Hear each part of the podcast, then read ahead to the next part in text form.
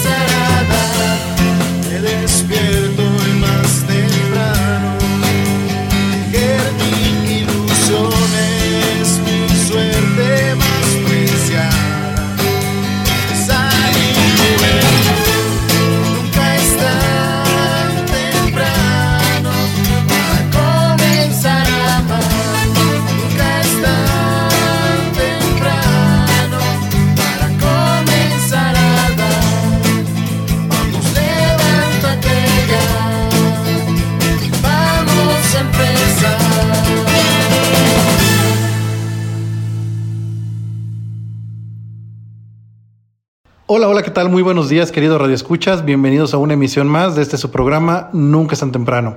Para mí es un placer estar el día de hoy con ustedes en este programa tan especial. Mi nombre es Oscar Reyes y estaré acompañándolos a lo largo de esta hora.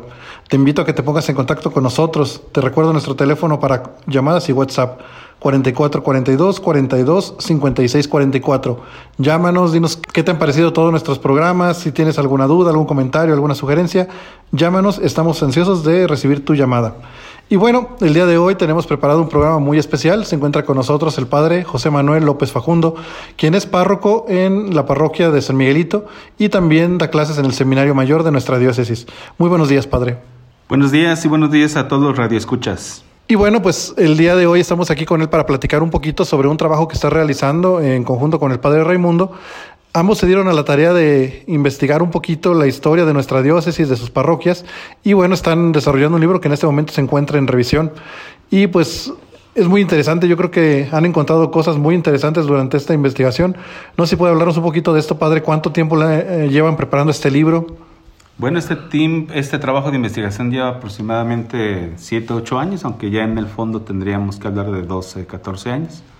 Es un trabajo muy rico en el que hemos visitado todas las parroquias de la diócesis, revisado sus archivos y encontrado muchas, muchas noticias acerca del caminar de nuestra iglesia y de cómo la presencia del Señor se ha ido manifestando en ella. Sin duda de ser muy interesante pues ir descubriendo poco a poco cómo ha crecido nuestra iglesia potosina y bueno padre ha sido difícil esa tarea este cómo es, se registra la historia de una parroquia era tradición y sigue siendo tradición en nuestras parroquias que se lleva su historia en un libro que llamamos de Providencias. En ese libro se va anotando lo que el sacerdote en la parroquia va realizando en su ejercicio durante párroco. Tenemos además libros donde se registran los bautismos, las confirmaciones, las primeras comuniones ahora, las misas de, de función, de cuerpo presente, todo se anota y eso va siendo parte de la historia. Qué interesante, padre. No pensé que fuera tan organizado pues toda esta cuestión de llevar la historia de la vida de una parroquia. Y bueno, supongo que ha de haber encontrado pues, información muy interesante, muy importante durante su investigación. A mí, por ejemplo, me llama mucho la atención saber cuál sería, por ejemplo, la parroquia más antigua de, nuestra diócesis. Bueno, para eso tendremos que hacer un, un breve recorrido eh, durante la misma historia o a través de la misma historia. Fray José de Arlegui, que fue guardián del convento de San Francisco hacia 1700, escribió una crónica de la provincia franciscana de Zacatecas a la cual pertenecía San Luis como misión franciscana. Eh, dice que hacia 1583 Fray Diego de la Magdalena fundó el puesto que se llamó de San Luis. Era tradición entre los franciscanos que el día que se fundaba eh, una comunidad, un pueblo o una congregación, se le ponía el nombre del santo del día. Por eso intuimos que fue un 25 de agosto, por lo cual se le llamó puesto de San Luis. Estamos hablando de 1583. Posteriormente, en, la, en el avanzar en el desarrollo de la historia, el 4 de marzo de 1592 se descubren las minas del Cerro de San Pedro.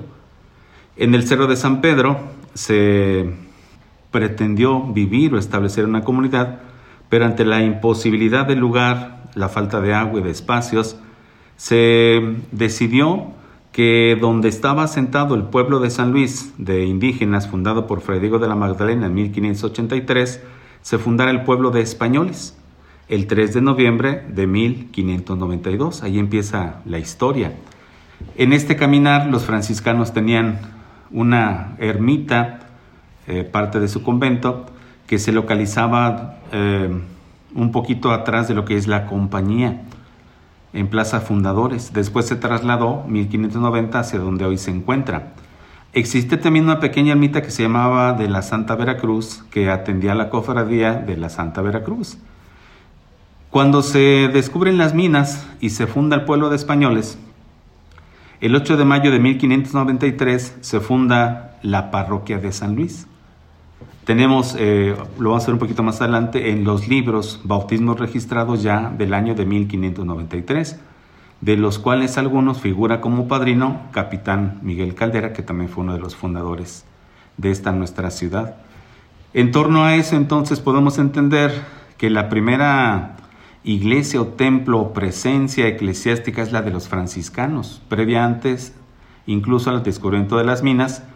Una vez fundado el pueblo de españoles, la primera parroquia, ya como pueblo de españoles, es lo que hoy es la catedral, que en su origen se llamó la parroquia de San Luis, dedicada a San Luis Rey de Francia y también a Nuestra Señora de la Expectación. Qué interesante, padre. Entonces, la catedral no fue pensada siempre como una catedral, fue primero una parroquia perteneciente a otra diócesis. Sí, originalmente pertenecíamos al territorio de la diócesis en la parte central de la diócesis de Morelia. Parte del territorio de lo que es nuestra diócesis perteneció también al obispado de Guadalajara y otra parte al obispado de México. De esas tres diócesis, Guadalajara, Morelia y México, se funda la diócesis en 1854, el 31 de agosto. Y en ese momento, lo que era entonces la parroquia de San Luis pasa a ser la catedral de la diócesis de San Luis Potosí. Exactamente. Una vez que se erige la, la parroquia de San Luis y se elige como catedral, las funciones de la parroquia pasaron al templo de San Juan de Dios y posteriormente a lo que hoy es el templo de la compañía construido por los padres jesuitas hacia 1623. Pues sin duda muy interesante ir conociendo un poco de cómo se pues ha sido la vida de nuestro estado, de nuestra ciudad y pues de nuestra diócesis, ¿verdad? Y la catedral entonces siempre ha sido como como la conocemos el día de hoy o cuáles han sido como los cambios más importantes que ha tenido.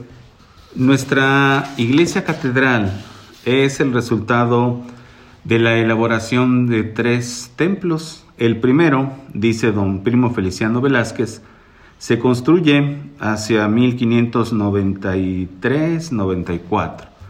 Después ese primer templo que era de adobe se derrumba y se construye un segundo hacia 1608-9, que también es de techo de madera eh, don Primo Feliciano Velázquez tiene la lista de todos los mineros que colaboraron para que se techara el templo.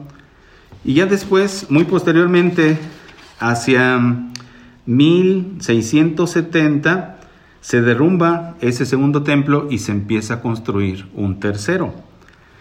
Ese tercer templo fue la base de lo que es la catedral. Cuando llega el obispo Pedro Barajas, primer obispo en 1855, se empiezan los trabajos de ampliación. Se levantan las naves laterales, se igualan con la nave central y se alarga hacia atrás de lo que hoy es hasta lo que es la calle de Morelos. Y entonces queda ya el templo como lo tenemos actualmente. Después el obispo Montes de Oca, 1896, con motivo de sus 25 años de ordenación episcopal, la, la decora y la enriquece con imágenes, con figuras, esculturas, con la pintura que hoy se encuentra en las bóvedas, con el dorado de la cúpula y otras eh, actividades, pero fue con motivo de sus 25 años de obispo. Después hay una eh, segunda en 1954 con motivo del centenario de la diócesis. Le tocó al obispo Gerardo Anaya de Cibonilla y la última, hacia el 2000, le tocó a don Luis Morales Reyes, que le dio una, un embellecimiento con la restauración a nuestra catedral, que terminaron las obras hacia el año 2005. Muy bien, padre. Y bueno, no sé si pudiera compartirnos pues algún otro dato interesante que encontró durante su investigación acerca de la catedral. Sí, mira, por ejemplo, el primer libro de bautismos eh, nos da esta fecha. Voy a leer eh, tal como se encuentra en el libro En 3 de junio del año de 93, se entiende 1593, bapticé yo, el bachiller Andrés Nieto, cura y vicario de estas minas, a Juan, hijo de Juan López de Agua y de Ana Toledo, su mujer. Fueron sus compadres Juan López de Riego y Alonso de París, y firma el bachiller Andrés Nieto, que se entiende fue el primer eh, cura. Hubo una disputa entre Morelia y Guadalajara sobre quién le pertenecía el territorio. Finalmente de cuentas se decide, ya estaba definido desde antes, que pertenecía a la diócesis de Morelia. 3 eh, de mayo eh, también se habla del 94 de otro bautismo de Luisa, hija de Diego Alonso y de doña Jerónima Bermúdez, fue compadre el capitán Miguel Caldera. Y está la firma del bachiller Nieto. El primer matrimonio fue el 2 de junio de 1594. Se casó don Juan de Andrade y doña Melchora de Espinosa ante el bachiller don Martín de Barrientos, dentro de lo más antiguo. Hay documentos en, el obispado en el que se nos habla de cómo las campanas de la Torre Sur, la que da en la calle de, Otón ahora, contra esquina de, de Sears, eh, se está construyendo la torre y se colocan las campanas. Una de las campanas está fracturada y se toma prestada una campana de la ermita de la Santa Veracruz y se coloca en esa torre. Después el compromiso fue reponer esa campana a la ermita de la Veracruz, de la Santa Veracruz. Pues sin duda muy interesante esta investigación que realiza y qué importante darse cuenta pues la vida tan antigua que tiene nuestra iglesia y cómo queda registro de todos estos acontecimientos que fueron tan importantes y que pues todavía el día de hoy podemos rescatarlos. Ha llegado el momento de ir a nuestro primer corte comercial, pero te invito a que te quedes con nosotros, querido Radio Escucha. Te recuerdo el teléfono en cabina 4442 42 56 44. Llámanos y dinos qué te está pareciendo el programa, si tienes dudas o comentarios. Para nosotros es muy importante recibir tu llamada. Vamos a un corte y regresamos. Estás escuchando Nunca es tan temprano. Ya estamos de regreso en Nunca es tan temprano. Ya estamos de regreso en el segundo bloque de tu programa Nunca es tan temprano. Te recuerdo los teléfonos en cabina para que te pongas en contacto con nosotros. 44 42 42 56 44. Llámanos o envíanos un mensaje de WhatsApp a este número. Ya que el día 25 de diciembre tenemos programa y bueno, estaremos realizando varias rifas este, entre los escuchas, así que anótate desde ahora y te invitamos a participar ese día. También puedes inscribirte eh, a través de nuestro Facebook. Búscanos como programa Nunca es tan temprano. Y bueno, el día de hoy nos encontramos con el padre José Manuel López Facundo, quien es párroco en la parroquia de San Miguelito.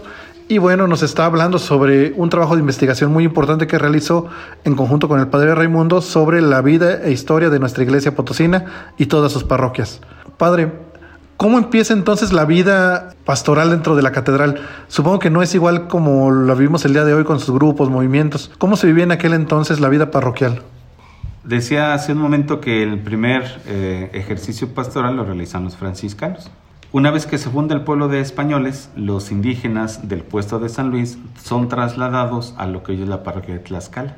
Establecido el pueblo de españoles, entonces la iglesia o el templo que se empieza a construir por tres veces ejerce la función de cabeza de la vida pastoral de la, de la mm, comunidad recién fundada en el pueblo de españoles. En torno a esa figura parroquial empiezan a establecerse comunidades de fieles que tienen una devoción particular o muy concreta a los que llamamos o se les llamó cofradías. Su función era la de alimentar la vida espiritual del templo, apoyar en la compra adquisición de, la cera, de las flores, del vino, las hostias. En pocas palabras, eh, cooperar para que el culto se celebrara todo el año, especialmente la fiesta de la congregación en cuestión. Para esto, en cada iglesia se fueron eh, construyendo altares laterales. Si vamos a la catedral, vamos a descubrir que tiene un altar central, pero también en las naves laterales hay muchos altares. Muchos de ellos eran de las cofradías. Había un sacerdote encargado que celebraba solamente en ese altar el día de la fiesta o en alguna otra intención que se pedía de los miembros de la cofradía. ¿Por qué? Porque antes del Concilio Vaticano II, en 1965 que se concluye, no existían lo que hoy llamamos las concelebraciones. El obispo preside, los sacerdotes seamos 100, 50, 10, celebramos en torno al, pastor. Antes no. la misa se celebraba de una manera individual. No podía celebrarse dos o tres padres, tenía que ser un solo sacerdote en un solo altar concreto. Por ejemplo, en la historia de un informe que nos dan a conocer eh, Bradin Massin de 1791, dice que en la parroquia de San Luis existía lo que se llamó la Archicofradía del Santísimo Sacramento. A esa cofradía estaba unida la cofradía de Nuestra Señora del Rosario. Fue erigida el 27 de abril de 1594 porque estas cofradías las erigía el obispo. En este caso el obispo de Morelia o de Michoacán, que era donde pertenecía la parroquia de San Luis. Está también la parroquia, la cofradía, perdón, del Señor de la, de la Paciencia, fundada el 22 de abril de 1657. Cofradía de los Santos Mártires Crispín y Cipriano. Está la cofradía de Nuestra Señora de la Soledad, de muy antigua fecha, de la cual no hay un registro, pero sí consta que ya estaba. Estaba la cofradía de Nuestra Señora del Tránsito, que fue fundada en el convento de San Agustín porque el templo de San Agustín y el templo de San Francisco quedaron bajo la jurisdicción de la parroquia de San Luis. Como hoy alguien se quiere casar en San Francisco, en el Carmen, eh, tienen que pedir autorización al párroco de la compañía para que dé la autorización para que la boda se celebre en esos lugares. ¿Por qué? Porque la parroquia hoy de la compañía ejerce las funciones que tenía la compañía de la parroquia de San Luis antes de ser erigida catedral. Y encontramos otras, otras cofradías que estaban formadas por los mineros, por los zapateros, por agricultores, una diversidad inmensa de vida que hoy llamaríamos religiosidad popular, que, insisto, le daba vida a la vida espiritual y pastoral de la parroquia de San Luis. La parroquia de San Luis atendía todo lo que era lo que es la ciudad, pero también las comunidades alrededor de ella. Pudiéramos hablar de pozos, pudiéramos hablar del Cerro de San Pedro, del Armadillo, de otros lugares. Antes de que fueran elegidos parroquias a esos lugares, se atendía desde la parroquia de San Luis. Me parece muy interesante esta parte de las cofradías, padre, porque yo pensaría que antes del Concilio Vaticano II no se le daba tanta participación al laico dentro de la vida de la Iglesia. Y bueno, el ver esta parte de la historia, pues nos indica que siempre se le ha procurado, pues que el laico esté involucrado también en estas parte, en esa parte de la Iglesia. Sí, de hecho era, era, la manera de cómo los laicos hacían presencia. Antes del Vaticano II, por ejemplo, el siglo XX, eh, 1900 y 11, 20, no recuerdo la, fecha de fundación de la Acción Católica, era el único grupo que pudiéramos decir pastoral, laical. Se dividía en los niños, en los monaguillos, en las señoritas, las mujeres, los hombres, los ACJmeros que se llamaban, eran los que le daban vida a la iglesia, pero eh, las cofradías siempre han existido. Y, te insisto, de esas cofradías, en los archivos de las parroquias más antiguas, como por ejemplo la parroquia de San Luis, que el, archivo ya está en la compañía, consta la existencia de estas cofradías, porque ellos llevaban libros de ingresos, de económicos, de los nuevos eh, cofrades, tenían escritas sus, sus reglamentos, lo que tenían que hacer, lo que les tocaba, todo está escrito. Y supongo que de ahí se desprenden las cofradías que conocemos el día de hoy, que vemos sobre todo en Semana Santa, ¿no? Participando pues en la procesión de silencio. Pudiéramos decir que estas cofradías nuevas son eh, una, un hacer presente esas antiguas que teníamos, sí. De una manera distinta, pero pudiéramos eh, hacer una analogía y decir que sí, porque al final de cuentas son cofradías, que tienen, cada cofradía tiene un santo concreto al que ellos llevan en andas, eh, llevan sus cirios, llevan sus eh, rosarios, lo que les da identidad. Las cofradías le daban identidad espiritual a las comunidades de fieles laicos desde muy antiguo. Hablamos también un poquito durante el corte cómo en estos altares laterales pues se tenían las diferentes devociones de, de las cofradías o las imágenes, los santos, y pues con las diferentes reconstrucciones que ha tenido la catedral pues algunas de estas se fueron quitando, se fueron añadiendo otras.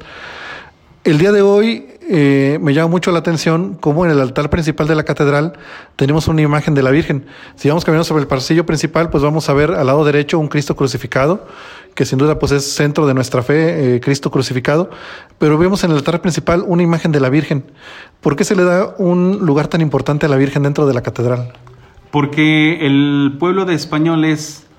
Eh gobernado por su ayuntamiento que existía desde entonces, decidieron en el año de 1655 jurar como patronos de la vida espiritual de la parroquia de San Luis y del pueblo y ciudad de San Luis Potosí a San Luis Rey de Francia y a Nuestra Señora de la Expectación.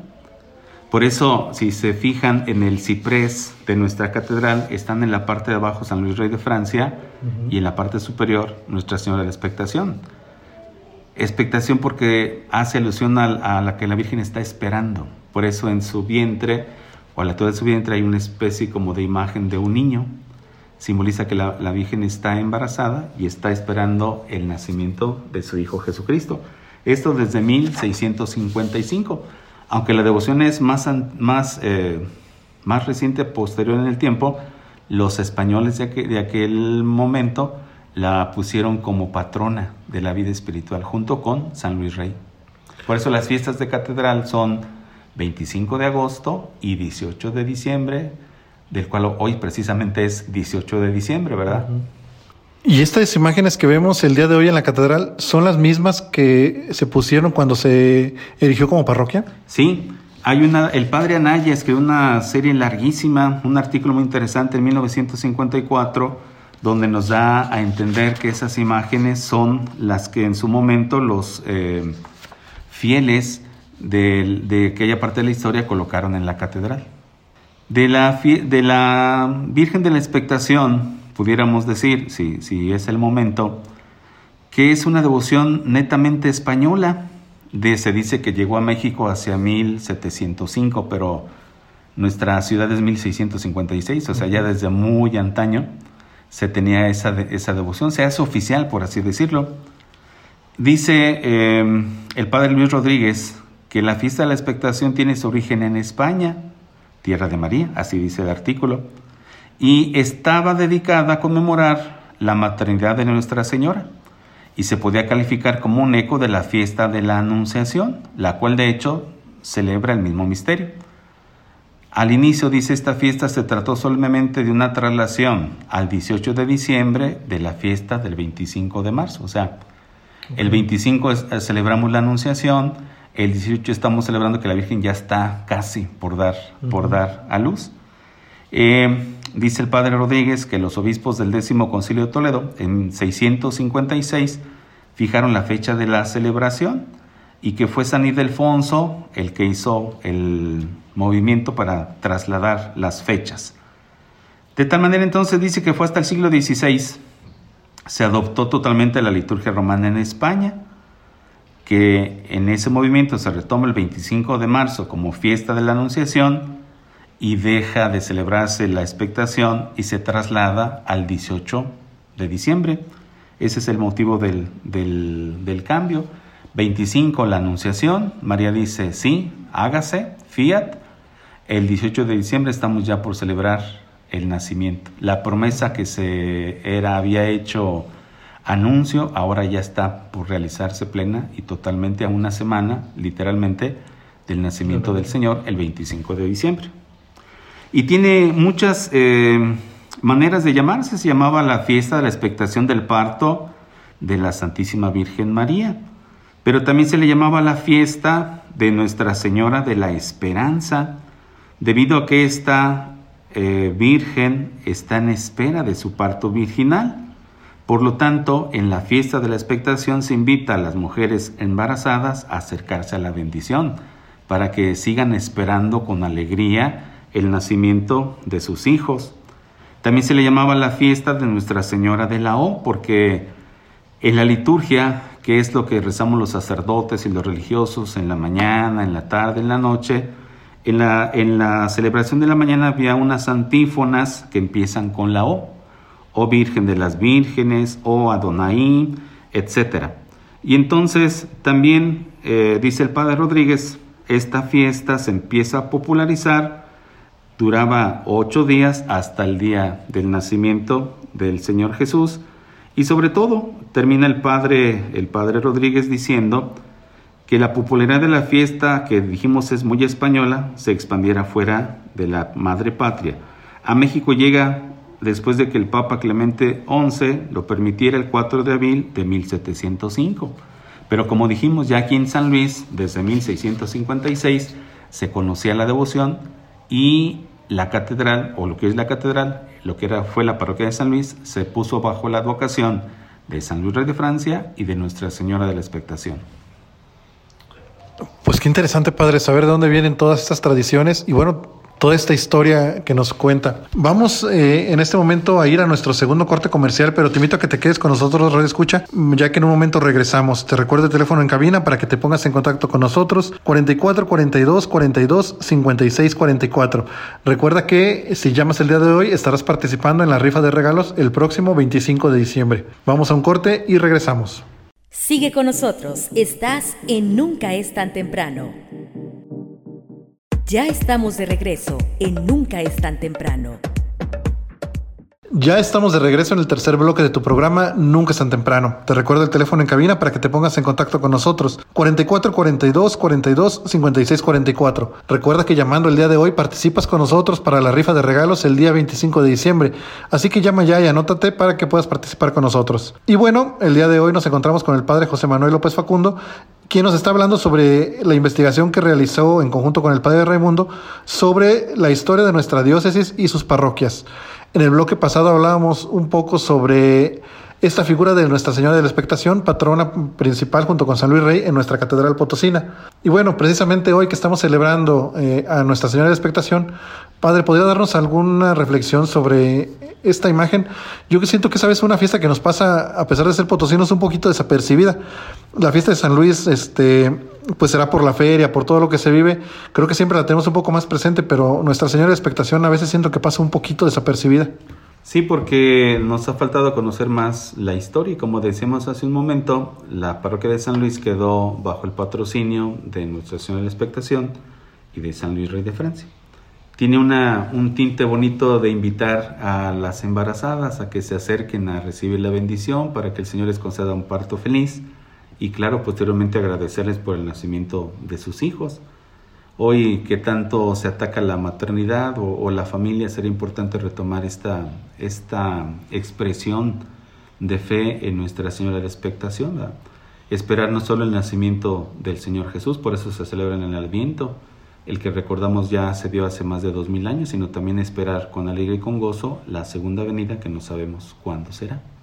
Entonces podríamos decir que hoy como símbolo principal de esta fiesta podría ser la bendición para las mujeres embarazadas. De hecho, es, ese es como el sentido desde la fiesta eh, con tinta española, la bendición de las mujeres embarazadas. Pero te digo, pudiéramos hacer ese salto también de, ponernos en, la espera de la segunda venida del Señor Jesús. Por eso en el tiempo del Adviento se coloca esta fiesta o esta puesta.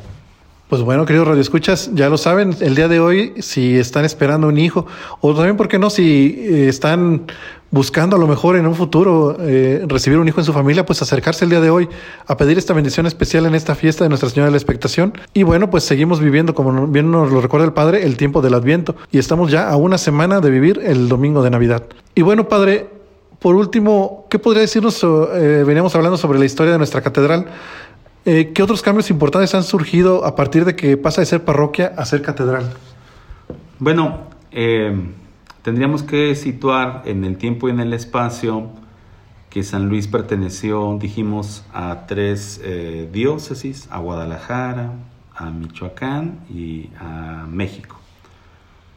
Pero eran territorios inmensos en los que pasaban a veces 20 años en los que el obispo no se presentaba en la diócesis, por lo tanto no había, por ejemplo, confirmaciones buscando tener una, una, cercanía, un guía espiritual más nuestro, más cercano. Hubo intentos varios, ese será eh, tema de otro programa, cómo se fue dando la, la erección de la diócesis. Y entonces se, se hicieron los trámites eh, para que la ciudad de San Luis Potosí fuera, fuera sede episcopal. Esos eh, trámites tuvieron eh, éxito, de tal manera que el 31 de agosto de 1854 el Papa Pío IX erige, erige la diócesis de San Luis Potosí.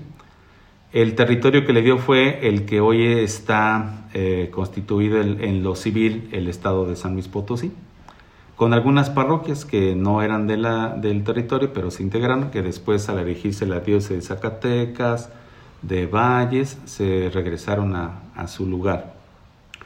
Y entonces la parroquia de San Luis, al ser eh, elegida como sede para la catedral, su función como parroquia pasó al templo de San Juan de Dios y después que se fueron los jesuitas pasó al templo de la compañía hasta donde hoy actualmente la sede parroquial de esa entonces parroquia de San Luis eh, tiene su sede en la parroquia hoy de la compañía, ahí en Plaza de Fundadores. Entiendo que en ese tiempo ya existían varias parroquias antes de que fuera constituida eh, diócesis aquí en San Luis Potosí. ¿Por qué de entre las diferentes parroquias se eligió la, parroquia de San Luis como catedral? La, la, bula de erección dice por su belleza, por su dignidad, por su decoro y sobre todo por su eh, lugar privilegiado en el espacio que era el centro, lo que hoy llamamos la plaza de armas. Todo pueblo de españoles, si se fijan, tiene la iglesia, las cajas reales y el palacio de gobierno en un solo lugar. La parque de San Luis ahí se colocó desde 1596 que se repartieron los solares para la construcción de estas diversas actividades. Y entonces se tomó como el centro de, la vida no solo económica, sino también eh, religiosa, eclesiástica del nuevo pueblo de españoles. Cuando se erige la, diócesis, em, había aquí en, la ciudad, solamente existía la parroquia de San Luis, existía la parroquia de San Pedro, la parroquia del Valle de San Francisco en Villa de Reyes, la parroquia de Armadillo, pero en la ciudad solo, solo, solo la parroquia de San Luis.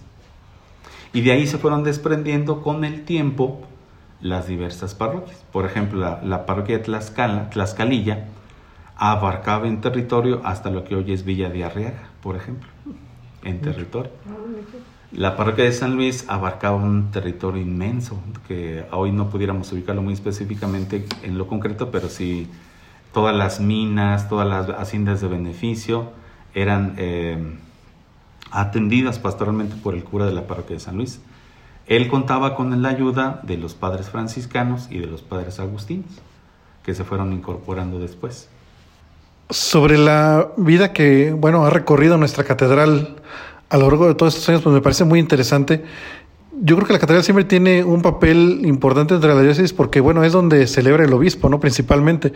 Es de donde se imparte la cátedra, las, donde el obispo da a conocer, pues, su, su prédica principalmente.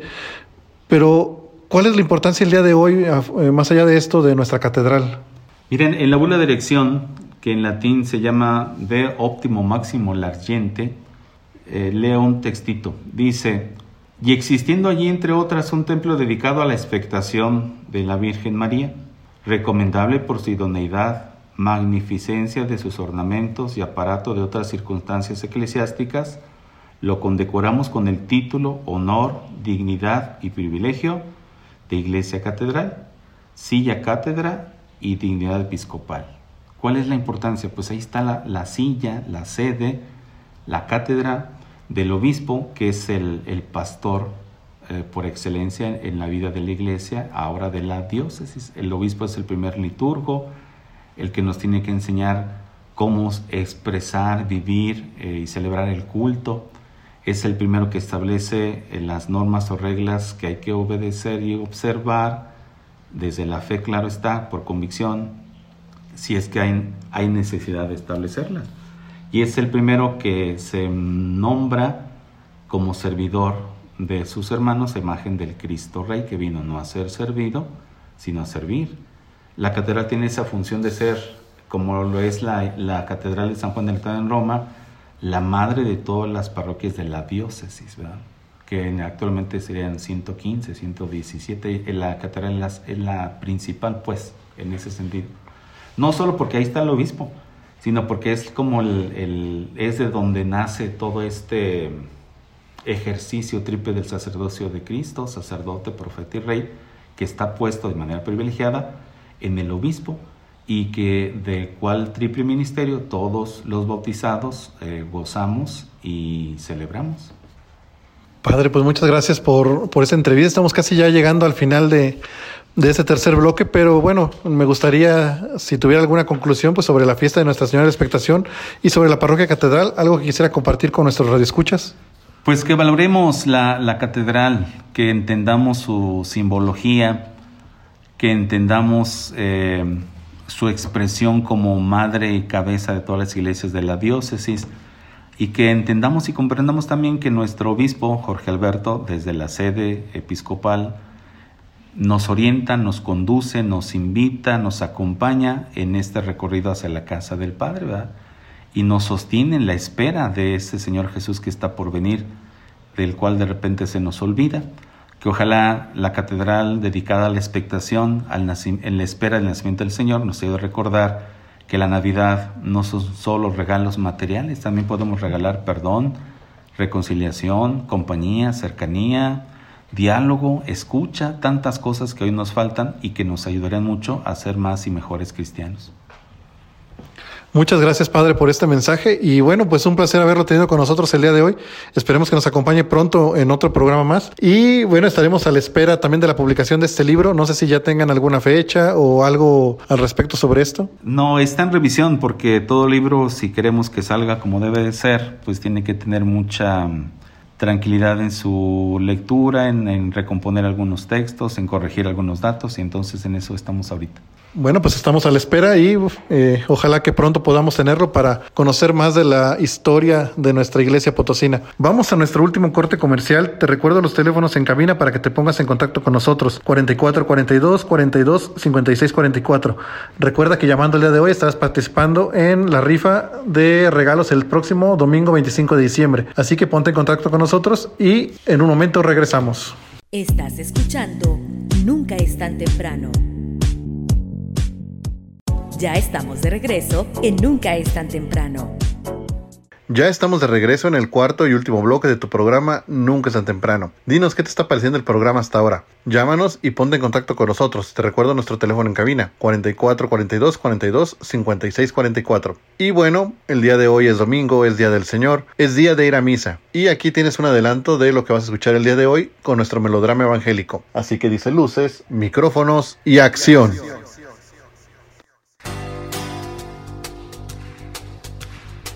El Evangelio es luz y vida. La palabra de Dios es alimento para el alma. Escucha el melodrama evangélico. Solo por nunca es tan temprano. Del Santo Evangelio según San Mateo, capítulo 1, versículos 18 al 24. He aquí que la Virgen concebirá y dará a luz un hijo, a quien pondrán el nombre de Manuel. Cristo vino al mundo de la siguiente manera.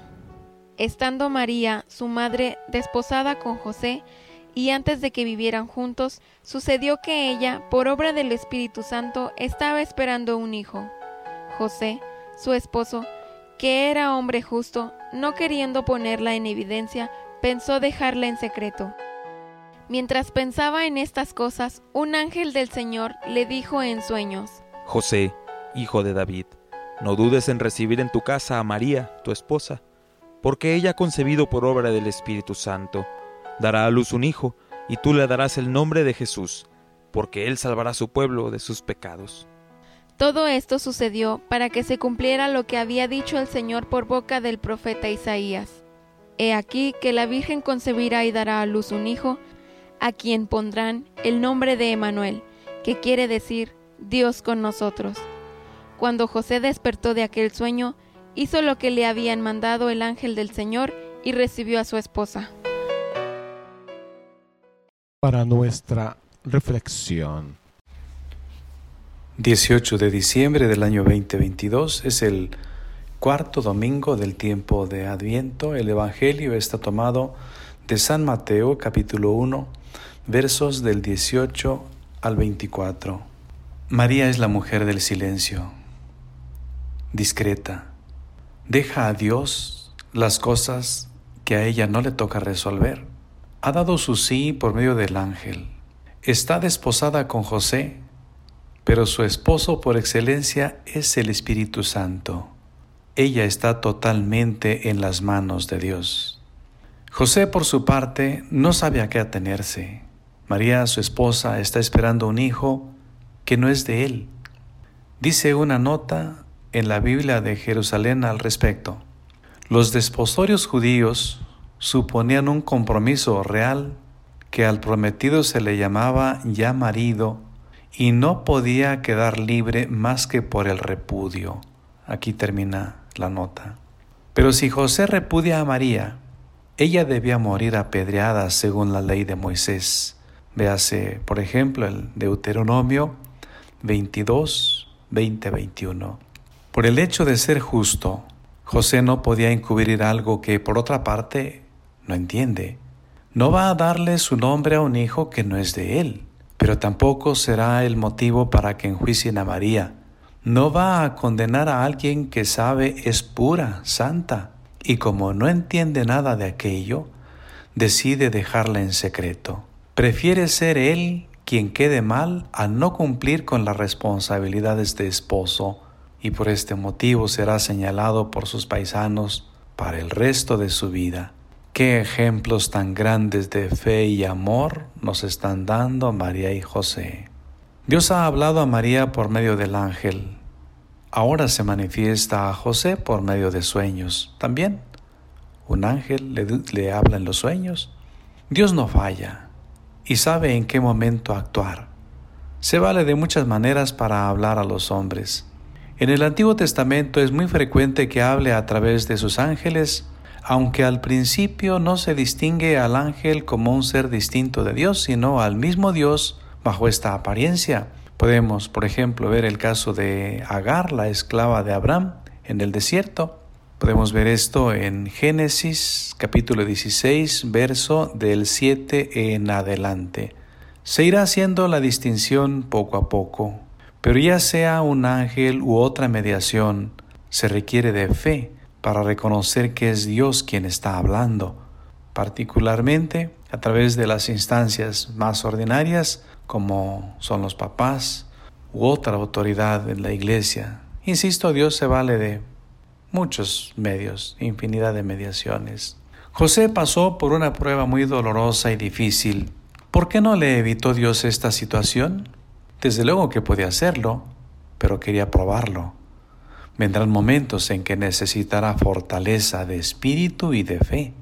También permite Dios que pasemos nosotros momentos difíciles porque quiere fortalecernos, aunque en ese instante no entendamos.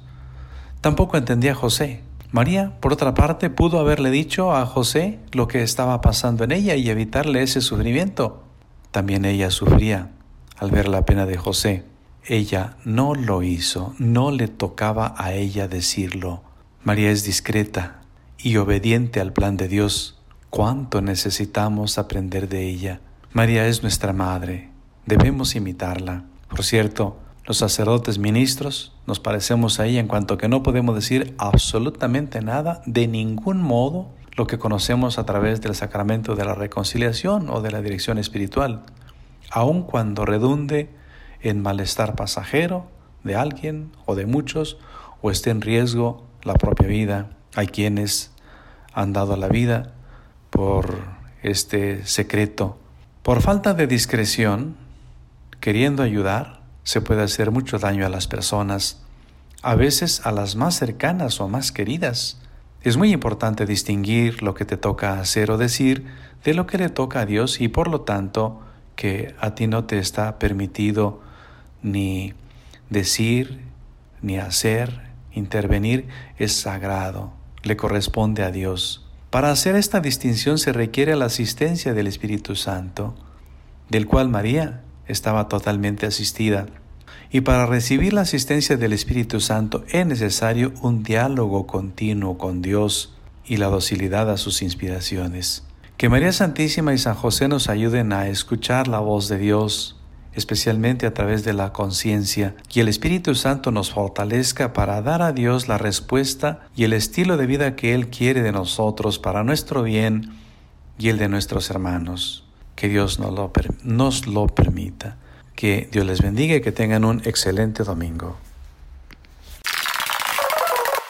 Agradecemos al ingeniero David, Abdiel y a todo su equipo por la producción del melodrama evangélico, así como al sacerdote Margarito de la Torre, espiritual de teología en el Seminario Mayor, por su comentario del Evangelio. Y bueno, querido Radio Escucha, es así como hemos llegado al final de una emisión más de este tu programa Nunca es tan temprano. Esperamos que hayas disfrutado este programa tanto como nosotros y nos escuchamos la próxima semana con un programa especial de Navidad. Recuerda que vamos a tener rifas, vamos a tener regalos para todos ustedes, así que los invitamos a que se pongan en contacto con nosotros, anoten su nombre, ya que durante el programa estaremos sacando algunos de ellos para que se lleven un premio. Bueno, pues sin más por el momento, me despido de ustedes y los invito a que se queden en la sintonía de imagen con nuestros hermanos de Cargando Pilas. Mi nombre es Oscar Reyes y nos escuchamos la próxima semana. Hasta la próxima. Los radioescuchas a sintonizar el próximo domingo. Este es tu programa Nunca es tan temprano.